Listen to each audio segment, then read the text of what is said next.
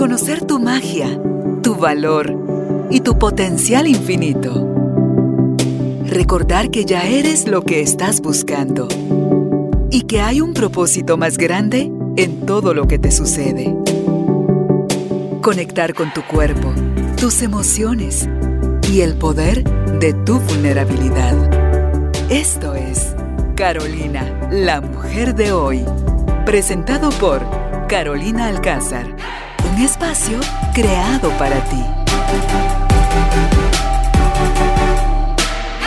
Tribu de Almas Conscientes, bienvenidos al estudio Carolina, la mujer de hoy. Hoy vamos a aprender mucho y mucho, porque para mí este es un tema totalmente desconocido, no sé para ti. Si alguien en tu familia lo ha vivido, si tú en lo personal has experimentado algo así, vas a comprender totalmente a nuestra invitada. La cosa es, todo lo que nosotros procuramos acá es tu salud preventiva. Eh, si por ahí está pasando por tu mente tomar alguna decisión, como lo que nos va a contar Katina en su historia, eh, pues para que la pienses bien o para que lo hagas de manera consciente de cuáles pueden ser. No quiere decir que así te vaya a salir, pero puede ser, o sea, es una opción de resultado. Entonces, lo importante aquí es estar informado, porque los mayores errores los cometemos desde la ignorancia, pero dice que ya no nos permiten cuando tenemos la información, andar metiendo la pata de ese tamaño. Así que hoy está con nosotros Katina Sedán. Ella es coach, maestra de meditación y yoga. Es también, eh, estudió la ley de atracción con Bob Doyle, El Secreto. Es practicante de barras, de Access Consciousness y procesos de cuerpo.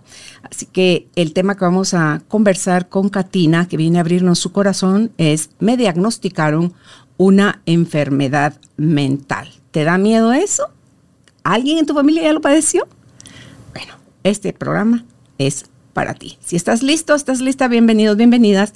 Empezamos. Katina, gracias por venir a compartir con nosotros esta historia tan, tan de tu vida y tan eh, con tanto efecto que pudo haberte llevado eh, a, situaciones aún mucho peores, ¿verdad? Así que gracias por estar con nosotros. Gracias, gracias Carolina por el espacio, por este momento, pues esto es algo que, que he pensado mucho en compartir, no estaba lista.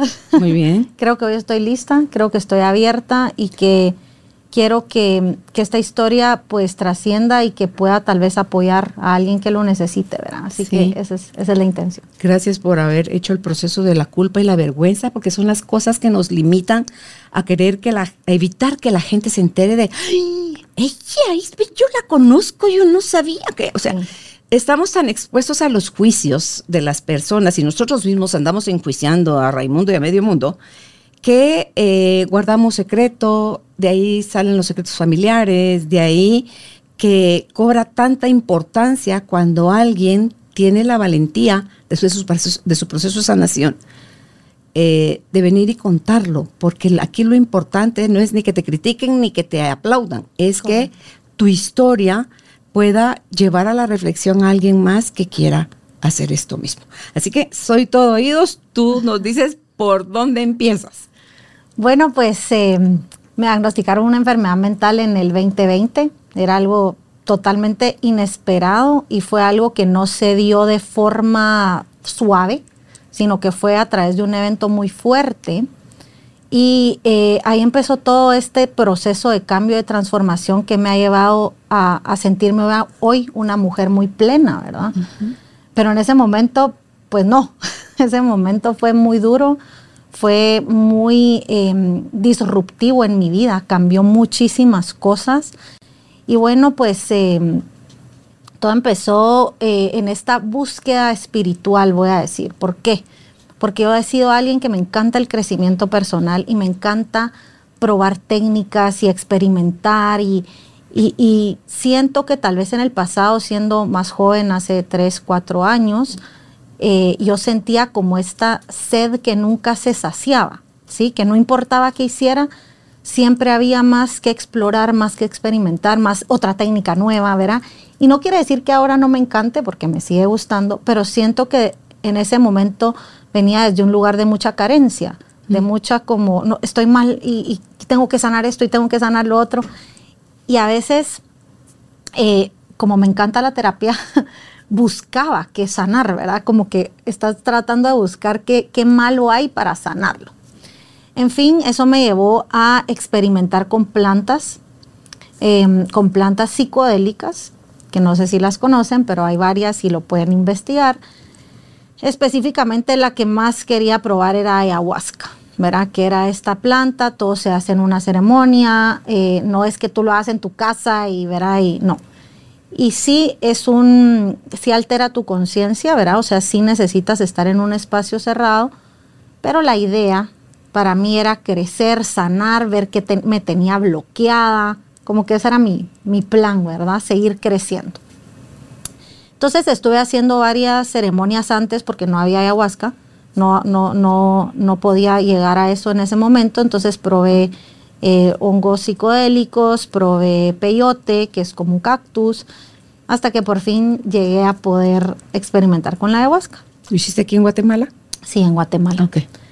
Y la cosa es de que la experiencia en sí me fue muy bien. O sea, no sé si han escuchado, pero si investigan un poquito, te dicen que pasas vomitando 12 horas y yo vomité una vez. Me fue bien, me gustó, aprendí. Em, fue interesante. Pero el problema fue después, ¿verdad? Fue después de esto. Por alguna razón yo ya metía en tantas cosas espirituales, eh, yo sentía, antes de hacer estas ceremonias, yo había tenido una experiencia como paranormal, le vamos a decir, donde tuve como visiones y sentí como mensajes y, y, un montón de cosas. Me duró como tres días, fue algo que ahora viéndolo para atrás creo que era otra cosa, pero... Mm, pero ahí no eh, te metiste nada, pues. Nada, ahí no había tomado. Estabas limpia. Estaba limpia, no había tomado alcohol, no había tomado absolutamente nada, pero tuve esta experiencia. Entonces yo dije, bueno, si esto fue sin tomar nada, ¿qué va a pasar cuando tome esto, verdad? Y en esta experiencia paranormal recuerdo uno de los mensajes que yo recibí fue, tú no necesitas tomar nada. Y, como buena rebelde, ¿verdad? No, solo no, me fui a no, o sea, no solo no hice caso, sino que me fui a tomar todo, porque fui a probar los hongos, el peyote, tinturas, finalmente ayahuasca, que eran muchas cosas para un periodo de tiempo tan cortito. ¿En cuánto tiempo sucedió todo eso? En menos de un año. Okay. Como, y es muy, muy, es mucho, porque son experiencias muy fuertes, ¿verdad? Entonces, que tú lo hagas tan, tan seguido, eh, creo que sí es un exceso, ¿verdad? De todas maneras, se suponía que todo estaba bien y que no iba a pasar nada. Y en las semanas siguientes de tomar esta, de hacer esta ceremonia, pues yo en mi casa como que me volvía como a conectar y me regresaba, pero ya sentía que yo ya tenía el don, ¿sí? Yo decía, ah, esto es un don. Y empecé con eso y todo, pero luego esto empezó como a escalar, ¿sí? Y empecé como a tener pensamientos muy rápidos en mi mente, empecé a querer hacer cosas que me ponían en peligro, salir manejando de noche, irme a la antigua o ir, era como que cosas que tal vez normalmente yo no hacía. ¿Lo querías hacer o lo hiciste? Lo hice. Ok. Lo hice. Ya, ya medio ponerme en peligro, ¿verdad? Em, sí, sí, lo hice. Y entonces ahí mi familia eh, empezó como a ver que algo extraño estaba pasando, pero, pero no, no, no se alertaron tanto porque no era algo tan evidente. En eso tuve una noche, yo tenía un enjuague bucal natural y entonces lo tomé, pero como era natural tenía unos como palitos adentro. Y me lo tomé, hice gárgaras y sentí que un palito se me había trabado en la garganta. Entonces llamé a mi mamá y le dije, mamá, llévame al hospital. Yo se me está cerrando la garganta, no sé qué me está pasando. Y empecé a entrar como en este juego mental de decir, a mí me está pasando algo y se me está cerrando la garganta y me voy a morir. Entraste en pánico. Entré como en pánico. Y entonces me llevaron al hospital, no, ni me atendían, yo así como se me está cerrando la garganta y nada, ¿verdad? Al fin, como a las 3 de la mañana, llegó una chava a meterme, como a hacerme como, no sé cómo se llama, pero como una endoscopía, pero desde la nariz para ver qué tenía en la garganta y no tenía nada. Nada. Entonces fue así como, ahí dice mi mamá que fue así como, uy, ¿qué, qué le está pasando? Mientras yo estaba en el hospital, yo empecé a como a tomar fotos y a documentar todo y subía stories en Instagram y como comportamientos extraños, ¿sí? Que como que no sabes explicar. Y, y, mandé, me acuerdo que también mandé un mensaje a todos mis conocidos en mis contactos de, por favor, eh, recen por mí porque estoy en el hospital. Ok. Y, y la gente como preocupada, ¿verdad? Y así fue como empezó ese, todo ese periodo que ahora sé que se llama psicosis, que es un episodio psicótico. Fueron, eso fue creo que un lunes y yo pasé hasta el siguiente martes, que viviendo mi vida normal, pero con episodios extraños. Eh, me fui a la casa de mi primo, empecé a, a querer, me, me fui a tirar a la piscina, como que hacer comportamientos raros, que yo sí recuerdo algunos, pero hay otros que no. Y por ejemplo, irte a tirar a la piscina en un estado psicótico es muy arriesgado, porque Puedes te puedes ahogar. ahogar. Entonces, en fin, eh, pues eso fue como escalando, escalando, escalando, escalando. Y entonces mi familia dijo, ella está en drogas. O sea, ella lo que pasa es que está drogada, ¿verdad? Entonces me llevaron eh, unos días a la casa de mis papás, como a verme, como que me dijeron, quédate acá. ¿Pero te enfrentaron? ¿Te cuestionaron? Ma- ¿O solo te acusaron? Fíjate que no recuerdo mucho. Sí recuerdo que me decían como, mira, tú estás mal, quédate aquí. Y yo, no, me quiero ir a mi casa. No, quédate aquí, te vamos a llevar a un centro de adicciones. Y entonces yo fui a un centro de adicciones y, y recuerdo que, que, me, que yo contesté muy bien. O sea, las preguntas, suponete, ¿verdad? Con, con, con la persona del centro, él me hacía preguntas y yo, ah, sí, que no sé qué y tal cosa y todo re bien. Eh, que les dijo, miren, no veo que tenga una adicción, pero creo que la puede ayudar a estar viniendo como a, a un espacio como seguro, ¿verdad? Eso fue un lunes. ¿Qué El día te habían llevado al hospital? ¿Cuánto tiempo había pasado? Una semana. Una semana Una después semana. estabas en este lugar. Sí, estaba en este lugar. Entonces, supuestamente el plan era ir de ambulatorio a este lugar de adicciones, pero el día martes fue el día de mi colapso. Ok. Ese día no había dormido nada. ¿Y te agarró en tu casa o en el centro ambulatorio? Eso, no, eso yo estaba en la casa de mis papás. Me estaba quedando ahí. Ajá. Eh, fue ahí. Yo no había dormido nada y tenía una obsesión por el orden, que no es como mi vida real, ¿verdad? Eh, tenía una obsesión por el orden y tú me mirabas ordenando absolutamente todo. Y ponía los objetos en ciertas formas específicas, como en espirales, eh, que eran como, en mi mente eran como portales y cosas energéticas, que, que no creo que no, pero sí venía desde un lugar como bien agitado.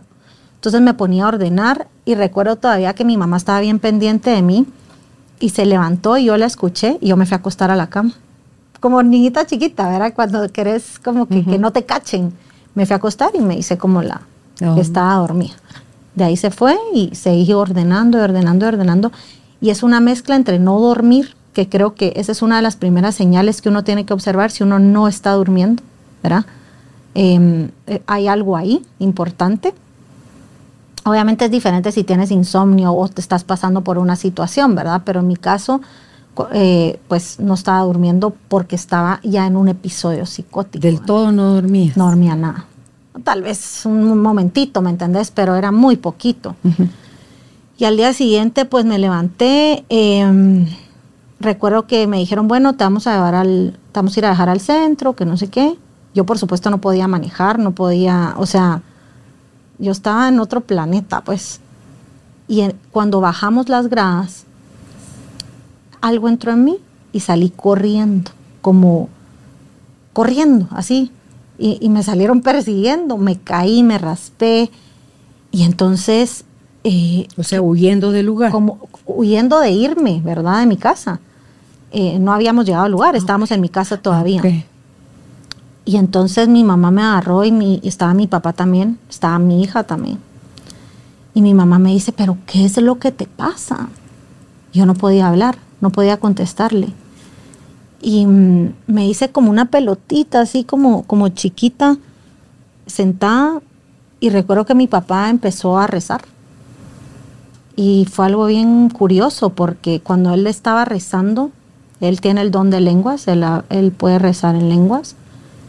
Y cuando empezó a rezar, te prometo que yo empecé a sentir como una bola, no sé cómo decirlo, como una pelota que me pasaba como por todo el cuerpo y mientras iba como pasándome, yo me iba como levantando y sentí como que algo salió de mi cuerpo. Yo no sé si esto fue imaginario o no, pero fue la sensación que yo tuve, ¿verdad? En eso abro los ojos, veo a mi papá, lo veo diferente físicamente, le veo los ojos claros, tiene los ojos oscuros y me empieza a hacer preguntas como raras. Y, en fin, yo estaba entre la realidad y otra dimensión. O sea, yo estaba en, dos lugares a la vez o más. Y me gusta explicarlo como, no sé si alguien de ustedes ha visto la película Lucy o si tú la has visto. Sí. Ok. Me gusta. Es un poco como esa película. Porque la Lucy tenía acceso a todo. Entonces es mucha información a la vez, ¿verdad? Es como mucha, mucha información. Y la cosa es que mm, ya ese día que fue todo esto, eh, no me recuerdo de todo, eh, pero la cosa es que ahí fue que ese día fue que me llevaron al hospital. Llamaron una ambulancia y me llevaron a un hospital psiquiátrico. Y bueno, pues eh, estuve hospitalizada tres semanas. Eh, pasé mi cumpleaños ahí. O sea, yo entré el 27 de octubre y el 30 de octubre fue mi cumpleaños. No me acuerdo mucho de mi cumpleaños. Pero ahí fue que pasé mi cumpleaños, que era algo muy importante para mí porque cumplía 30 Em, tenía planeado hacer un brunch y tenía como que una idea de mi cumpleaños totalmente diferente. Y pues sí, había una parte de mí que decía, wow, estoy en, un hospital de locos, pues, si lo quieres ver así, porque así es como a veces se usan esos términos, ¿verdad? y, y bueno, la cosa es que ahí pasé tres semanas, la última semana ya me quería ir, ya estaba desesperada, ya no aguantaba. Te tenían medicada. Estaba súper medicada, súper, súper medicada. No podía pensar, no podía hablar bien. Pero eso también te separa de la realidad. Sí, sí, y, digamos, son, y, me acuerdo que mi doctor me lo dijo, me dijo, yo no quiero que tú pases aquí más de, más de tres semanas o de dos semanas, porque necesito, o sea, no te puedes aislar tanto, ¿verdad? Pero estando en una crisis creo que era necesario esa contención para poderme bajar, ¿verdad? Médicamente hablando. Sí, creo que sí. Y mm, bueno, pues ahí mi hija creo que se asustó un montón, no recuerdo que no muy me quería hablar. Que se enojó contigo. Se enojó, se enojó conmigo. Eh, sí, como que yo le decía, pero ya, como que la llamaba y no sé qué, y me colgaba. Y fue bien feo para mí porque era así como, ah, pero ¿qué está pasando? Ni siquiera como que todavía había regresado a la realidad, ¿verdad? Y bueno, la cosa es que recuerdo que le lloraba al doctor y le decía, mira, siento que perdí todo. Yo ya no me miraba como profesional, me miraba como fracasada, me miraba como que esto había sido algo, algo que me quitaba valor como persona, ¿verdad? Como que, qué vergüenza, qué pena. La gente se empezó a enterar que yo estaba en un hospital, y, empezaron a hablar. Y, mm, eso me enteré después, obviamente no en el momento, yo no tenía celular ni nada, pues. Y, y, me sentía bien avergonzada, la verdad. Como qué pena esto y qué pena que la gente lo sepa. Y qué pena ponerles esto a mis papás, o sea, esta carga a mis papás, qué pena que mi hija esté pasando por, esto, o sea, qué pena todo. Qué pena todo. Por mi culpa, por mi culpa, por mi gran culpa. Total, Ajá. totalmente. Y y como te decía, me acuerdo que, le decía al doctor como que, ah, ya perdí todo. Yo tenía un proyecto muy lindo, que es el proyecto que he venido a platicar aquí también, que retomé después. Eh, tenía varias cosas que estaban trabajando y fue como perderlo todo en un segundo. Y son, creo que todos han, no todos, pero muchas personas han pasado por situaciones así donde tenés esa sensación de que lo perdés todo. Y pero mira ahí al final, ¿qué es todo? Pues si no te tenés a ti. Sí, fíjate que yo sentía que como que había perdido, que para mí hubiera sido más fácil, tal vez no, pero en mi cabeza, quebrarme una pierna o quedarme sin más. O sea, yo pensaba que eso tal vez hubiera sido más fácil para mí, pero que yo había perdido mi mente. Ahí está. Mm. Que yo había perdido mi activo más Tus grande, capacidades. mis capacidades y, mi, y, poder pensar. ¿Verdad? Entonces, tomar decisiones. Para mí eso era como que me hubieran quitado todo en la vida. Porque ahora, ¿qué hago? ¿Verdad? Si ya Dependo de alguien. Dependo de alguien y ya, ya nos, no puedo hacer nada. O sea, no, como te digo, hablaba muy lento, muy lento. Pero era por el medicamento. Por el medicamento. Hablaba muy lento. Eh, pero cuando estás en esa situación, Carolina, no ves que vas a lograr salir. Porque. Tú un día a la vez ni existe. No, o sea, ya es como que ya de aquí no salgo. O sea, la derrota interna total. Sí. Y, y, y, y, bueno, y ahí fue que me dijeron, Katina, tú tenés una enfermedad mental que se llama bipolaridad. Que ni la. Sí, eh, tú a veces. Yo, o sea, yo lo había oído, pero así como cuando decís, ay, qué bipolar, que nada que ver con lo que es la bipolaridad. Richard Gere hizo una película sobre eso, donde él es bipolar. ¿Ah, sí? ¿Cómo se llama? Buena tu pregunta, pero ahí la pueden averiguar y la van a poner aquí. Yo vi, yo vi unos documentales de algunas, ah, también vi una película española eh, y sí veía o sea, para mí donde fue evidente la bipolaridad fue en la euforia, ¿verdad? En estar totalmente eufórico. ¿Y, qué era peor, la euforia o la depresión? Fíjate que... Pero los dos son excesos. Yo viví mucho más la euforia. Después creo que sí pasé una depresión, pero no siento que fue una...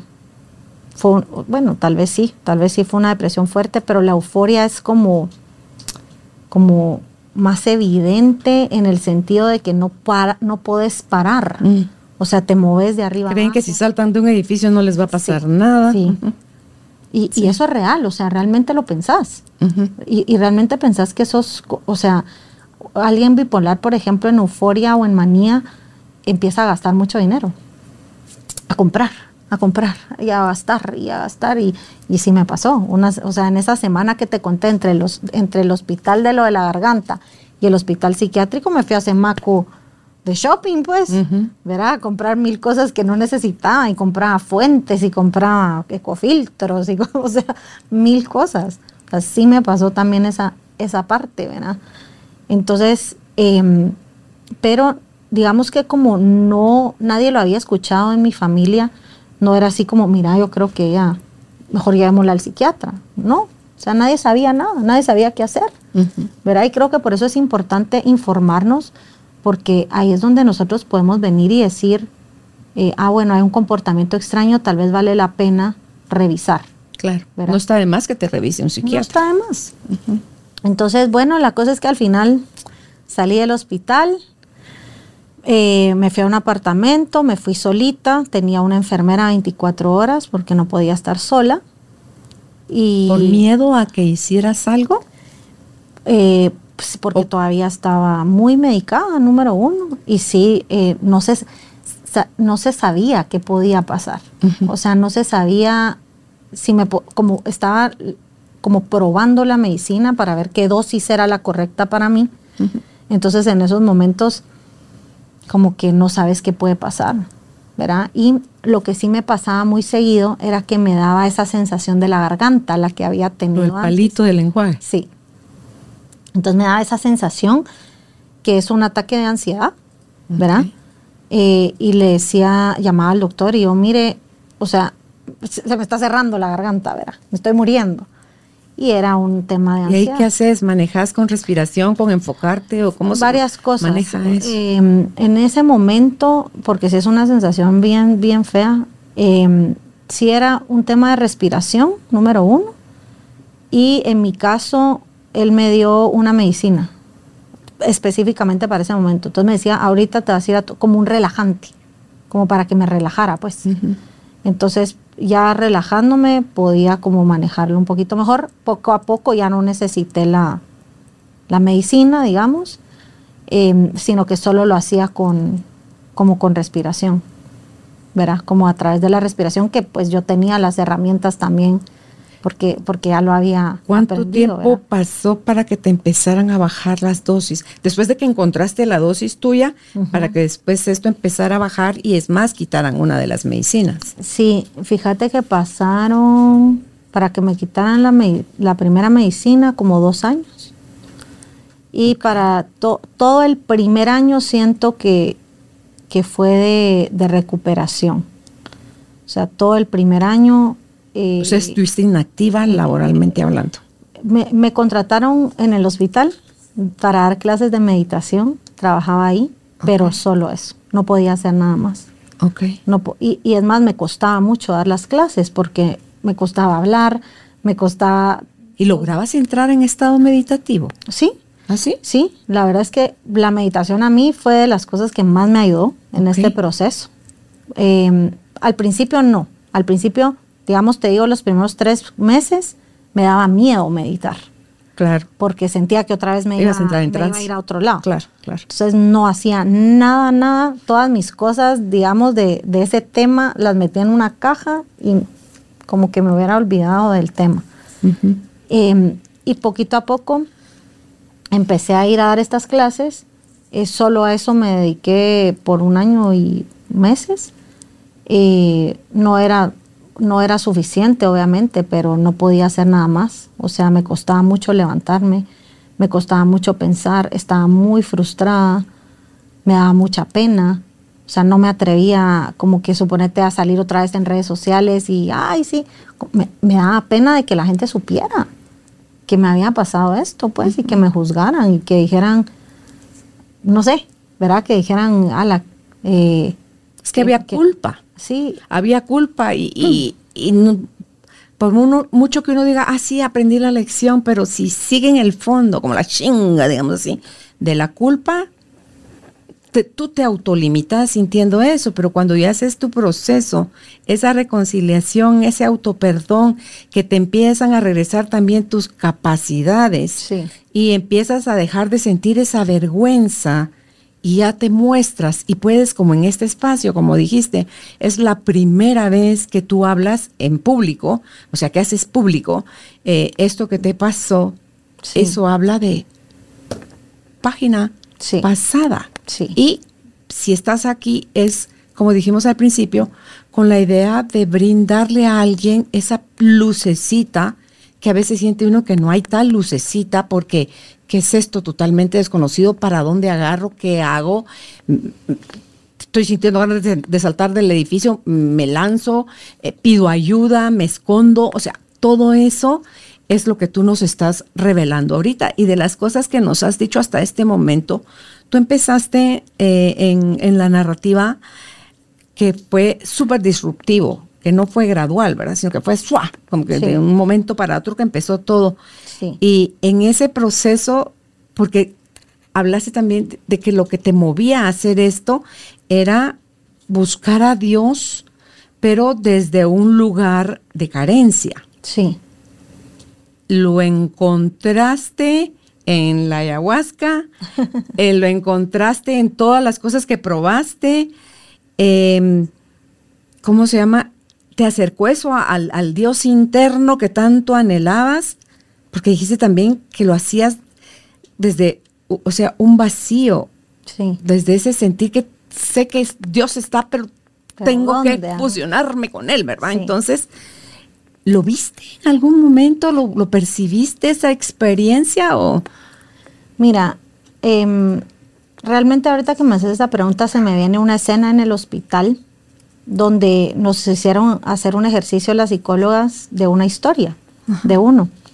Y en esa historia yo puse que yo estaba dando vueltas y vueltas buscando algo que siempre estuvo ahí, algo que siempre había estado ahí, a mi alcance y en mi presente y en mi vida, y que no tenía que ir a buscar nada a ningún lugar, porque siempre estaba presente. Claro.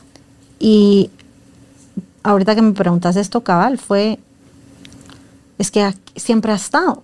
El Dios interno está contigo donde tú vas. sí. Entonces fue como una lección de decir, ok, te fuiste hasta allá, solo para darte cuenta Que estaba aquí. que estaba acá. Ajá, Entonces, eh, sí, eso fue tal vez lo que, lo que aprendí, ¿verdad? Una de las cosas, porque aprendí muchas, pero una de las cosas que aprendí fue, no tenés que irte a ningún lugar.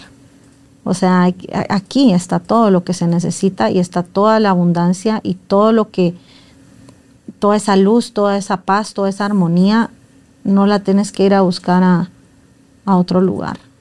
En esa experiencia paranormal que tuviste previa, donde se te reveló, tú no necesitas consumir nada. O sea, ya te estaba hablando tu, la voz de tu alma para decirte, eh, aquí estoy, ven a mi encuentro. Eh, ¿Qué sucedió? ¿Cómo fue? ¿Qué te dijeron? ¿Podrías narrar ese, ese momento también? A lo que llamaste paranormal. Esa experiencia fue extraña. Em, yo empecé como a sentir eh, mucha energía en el cuerpo y empecé otra vez con lo del orden. Tengo un tema como, de como que mi alma y, lo que me ha, eh, el mensaje constante era el orden, ordenar, ordenar, ordenar. Que me, imagino que es ordenar la vida. La vida, ajá, ordenar tu vida no, no, no algo tan literal, que obviamente también, ¿verdad? Pero, pero era como el tema de orden. Entonces, en, esos, en esa experiencia pasaron varias cosas. Yo ordené todo mi closet y saqué cosas y mientras ordenaba ponía las cosas en ciertas posiciones y mm, hacía dibujos, eh, como que muchas cosas a la vez, ¿verdad? que por eso mencionaba la, la, película de Lucy, o hay otra película que se llama Ant-Man, no sé si la han visto, que se mete en el campo. ¿O la Creo que es la 2. Mm. Que él se mete en el campo cuántico a buscar a su esposa. Y mm. que es tanta información que su cuerpo no lo puede sostener. Entonces él se tira al piso y se agarra la cabeza y está así como, es tanta información y mi pequeño cuerpo necesita esto dosificado. ¿verdad? Así me sentía yo, pero un poco más tranquila la primera vez, ¿verdad? De ahí tuve, e, e, tuve este mensaje de tú no necesitas tomar nada. Y luego tuve una experiencia donde eh, abrí la puerta de mi apartamento y sentí que entró como Jesús. O sea, así fue como yo lo percibí. Como que sentí que entró Jesús, me puse a llorar, como que me, me, hice para abajo y lloraba y cerré los ojos y le dije, te quiero ver. Y entonces cuando cerré los ojos y le dije, te quiero ver, empecé a ver figuras geométricas. No veía una cara, sino que empecé a ver figuras geométricas que pasaban y pasaban y pasaban, que yo lo interpreté como que todo es energía. No hay algo mm. sólido mm. con una cara y un cuerpo específicamente. Y después de eso, como que me decepcioné, por decir así, porque yo quería ver, pues, obviamente una imagen. Y entonces agarré una taza y le dije a Jesús en mi mente como, pero es que yo te quería ver. Y entonces agarré una taza y en la taza yo me vi reflejada y mi cara empezó a cambiar. Entonces, como que fue una cosa algo así como de, yo soy tú y tú sos yo y todos somos uno, pues y fue interesante. O sea, esa fue como esa experiencia. Eso estaba más chilero, no fregues, eso estaba mucho eh, más Sí, esa fue como esa experiencia, pero em, en las otras experiencias también pasaron cosas, o sea, sí fue interesante, pero como te digo, mi lección fue como necesito que estés acá, o sea, aquí en la tierra, o sea, no, no, no estarte yendo. Y yo hoy por hoy te digo, son experiencias que en su momento me dieron mucho, porque me, me daban con mucha ilusión, mucha cosa, pero es un universo que a veces, o en mi caso fue, no puedo parar, quiero saber más, o sea, quiero saber más, quiero saber más, quiero saber más. Y, eso, no, eso me llevó a, colapsar, pues, porque no había, no me saciaba. Y, y eso, según he llegado a entender hasta ahorita, en este momento de mi vida, es todo eso que tanto estamos buscando, que tanto queremos saber, que estamos súper enfocados hacia afuera, toda esa información está dentro. Sí.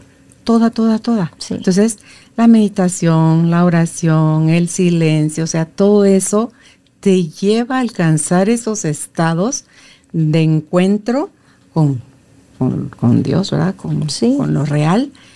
Y no, nosotros queremos ciencia ficción, queremos eh, hollywoodesca la, la cosa, y, y, no es Hollywood, pues, o sea, la relación con Dios no es Hollywood, es, es adentro en la quietud de, tu ser donde le vas a, a encontrar. Mencionaste también en tu narrativa que tú quedaste en una sensación de yo ya tengo el don. O sea, después del... ¿Cuál era el don? El don era eh, conectarme, o según yo, ¿verdad? Como conectarme eh, con otras dimensiones. ¿Y crees que no lo tenés?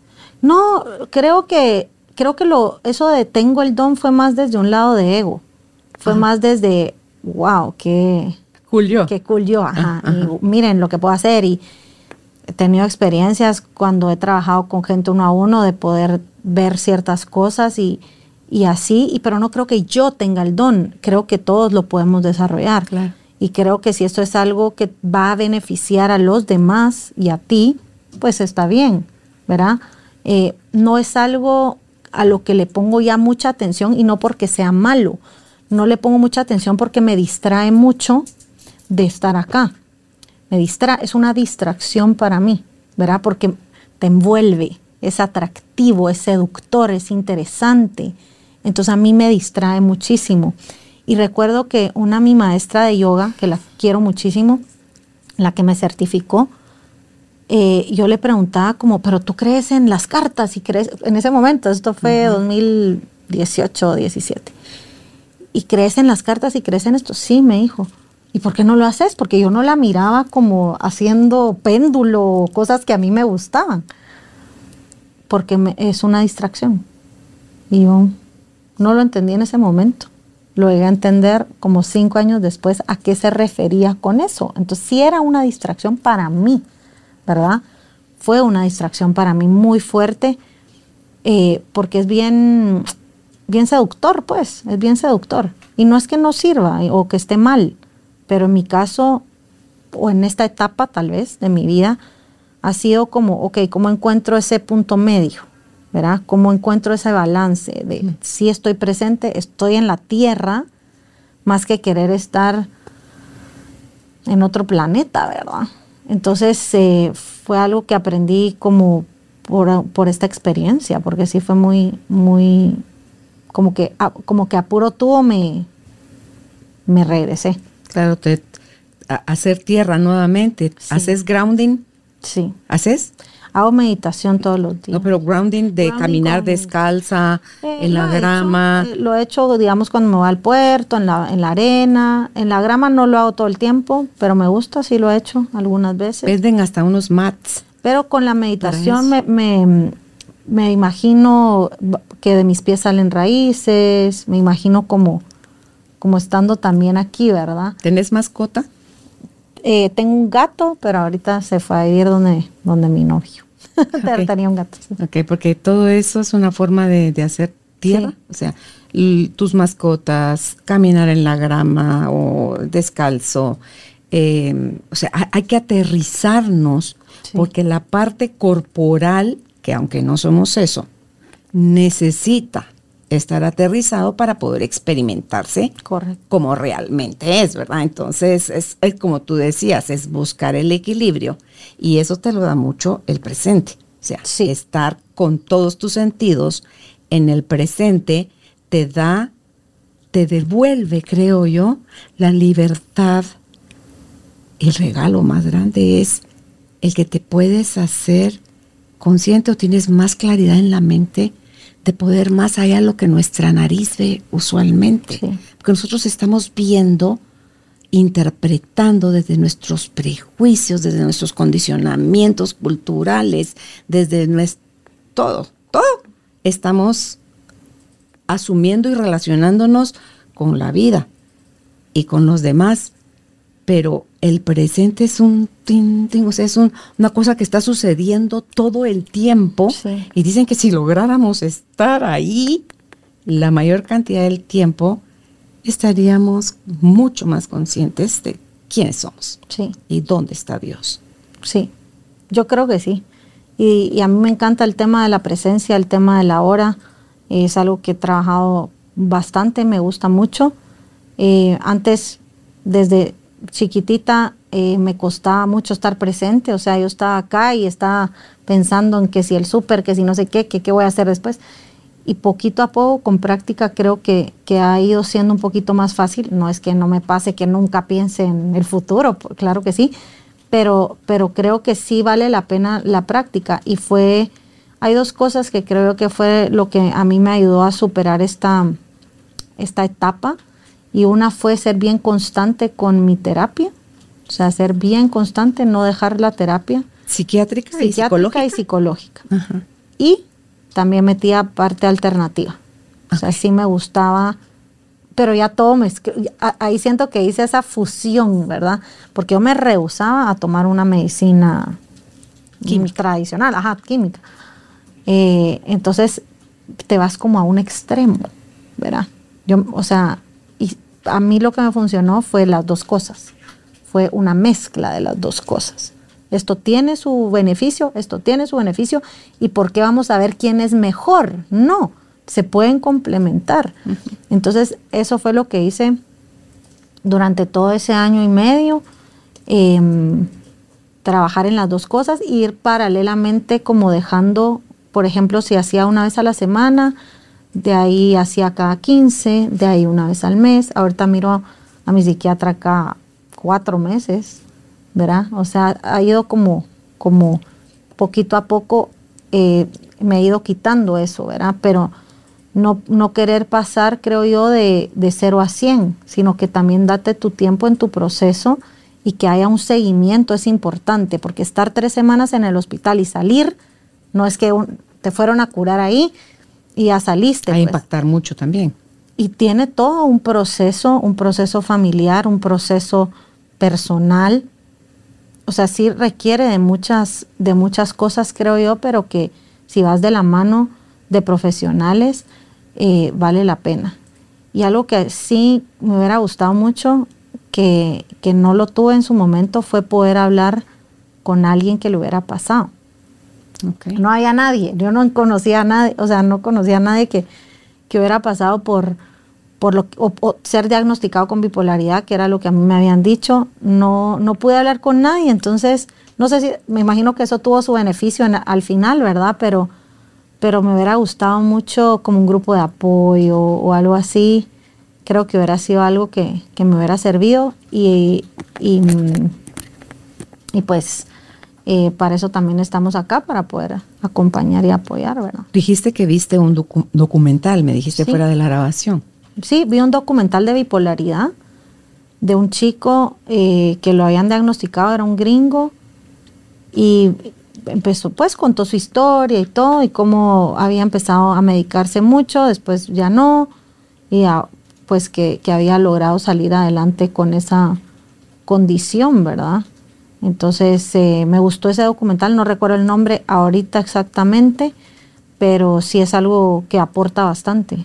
Es algo interesante. Yo te decía fuera de la grabación que así como hay depresión postparto, que es temporal, a lo mejor tu diagnóstico también podría verse así en algún momento dado, cuando te terminen de destetar del medicamento y haya sido pues a consecuencia del abuso de hacer con bastante, o sea, como muy seguido, en un periodo de un año, todas esas cosas, que fue la que tú sin saber te llevaste a, detonar eso, pero que también pueda ser una bipolaridad temporal y, y recuperes tu, tu estado anterior. Sí, yo hoy por hoy te digo, yo me siento mejor que antes, que antes de todo este proceso. De toda la búsqueda. mucho mejor.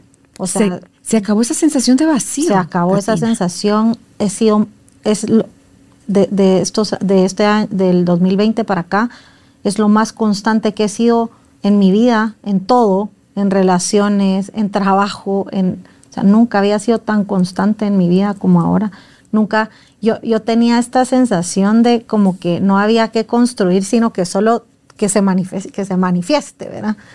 Y ahora he ido como poniendo mis ladrillitos y he visto el efecto que eso tiene y, y me alegra muchísimo porque eso no era algo que, que para mí era así, pues para mí era como, ay, me imagino tal cosa y se me cumple, o tal otra y se me cumple. Es que no sé si ahí te influyó, ahorita estaba viendo aquí entre las cosas que tú haces, eh, lo de Bob Doyle. Lo de la ley de atracción. ¿Cuánto te, cuánto te sí, impactó sí, eso? Sí, sí influyó.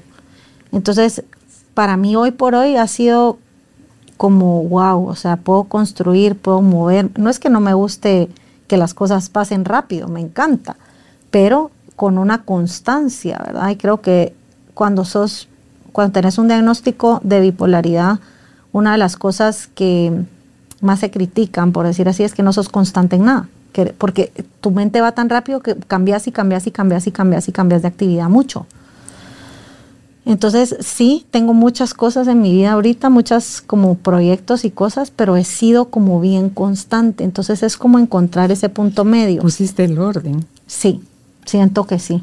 Puse ese orden que, que sea, tanto me era simbólico, todo eso que estabas haciendo era tu autorrecordatorio inconsciente, Sí. creo yo, que tenías que poner en orden las cosas en tu vida que te llegaron porque así lo buscaste, porque así lo elegiste a través de esta situación abrupta y que no es lo recomendable, pues. Claro, claro. No, y, y como te digo, o sea, la verdad que ha sido una bendición para mí, una bendición y un gran cambio de vida, porque sí, sí te digo, fue volver a empezar. Para mí fue volver a empezar de cero. O sea, empezar de cero en todo sentido de mi forma de moverme en el mundo, mi forma de trabajar con mi hija, con mi familia, o sea, volver a como por eso yo decía mucho que había perdido todo, porque para mí fue un volver a empezar de cero. O sea, y, y es algo tal vez difícil de entender porque no es tan tangible como si yo te dijera, mira, perdí mi casa, perdí, me, me robaron todo o me pasó tal situación y perdí todo. Esto es como extraño, pero la sensación es muy similar. ¿verdad? Para mí fue muy similar, entonces fue como, ok, voy a volver a empezar y por supuesto que agradezco muchísimo el apoyo de mi familia, sin ellos no lo hubiera podido lograr o hubiera sido más complicado y me siento muy dichosa en ese sentido, muy bendecida. Eh, antes me daba pena o culpa, ¿verdad? Decir, ay, sí, me apoyaron, pero gracias a Dios, la verdad que lo agradezco profundamente porque fue algo incondicional. Mi familia estuvo ahí incondicionalmente para mí, no me dio la espalda. ¿Ya lo hablaste eh, con ellos así como lo hablas conmigo a posteriori? No, es que si se los he dicho. Sí, sí, esto. sí, o sea, todo esto. Pues así de, miren, o sea, No como que que clavo eh, aquí el resumen. O sea, no sé. no, la ¿No? verdad es que no. Ahí los vamos a invitar a que, a que escuchen todo lo que platiqué el día de hoy. No, no lo hemos platicado mucho. Fíjate que no. No lo requieren ni ellos ni tú. No. Si enlistaras tus aprendizajes desde el chiquito al grande, ¿qué es lo que crees que te quedó más de esto? Y la última sería, ¿qué les dirías a aquellos que tienen en la cabeza probar una o todas las cosas que tú probaste? Primero tus aprendizajes. mis aprendizajes. Número uno, eh, estar presente, apreciar lo que ya tenés y ser consciente y reconocer lo que ya está en tu vida, ¿verdad? Reconocer eso. Número dos, para mí fue la constancia, ser constante en las cosas, ¿verdad? No estar un ratito aquí, un ratito aquí, un ratito aquí, sino que ser constante con lo que tú realmente quieres, eso también lo aprendí, eso no, no lo hacía. De ahí el orden, ser ordenada, muy importante, ser ordenado, pero no ordenado solo que todo esté nítido en tu casa, ¿verdad? Ser ordenado de mente, ser ordenado y armónico. Tal vez para mí el orden va mucho con la armonía. Entonces, buscar el orden eh, en todas las áreas de tu vida, buscar, buscar esa armonía, ¿verdad? Em, y mm, tal vez eh, el- una de las cosas más grandes fue no tener vergüenza de, la- de lo que, de las experiencias que uno tiene, sino sacarles lo mejor. No tener pena ni vergüenza, sino decir, ok, ¿qué le puedo sacar a esta experiencia? Pues tres grandes aprendizajes mencionaste. Ahí no caben ni la culpa ni la vergüenza. Sí, no. ¿Verdad? Entonces, em, ¿qué le dirías a aquellos que están con la curiosidad, que sienten ese llamado a hacer, a tomar ese tipo de decisión? De probar plantas. O cualquier cosa, sí. Cualquiera de las cosas o todas las cosas que O todo.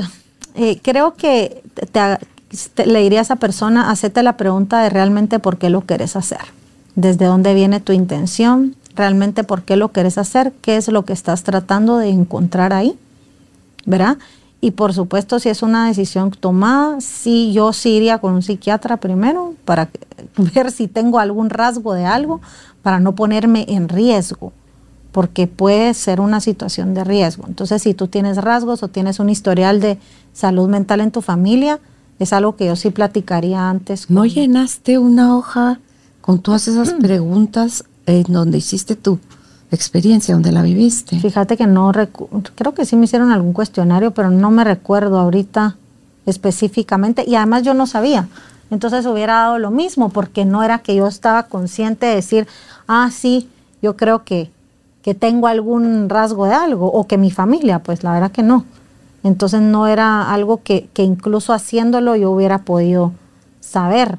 Por eso decía, si tú lo estás pensando, toma en cuenta este factor, porque hay un documental en Netflix que también nos habla de esto y cómo hay muchos casos de personas que se les detona una enfermedad mental por tomar un, un psicodélico.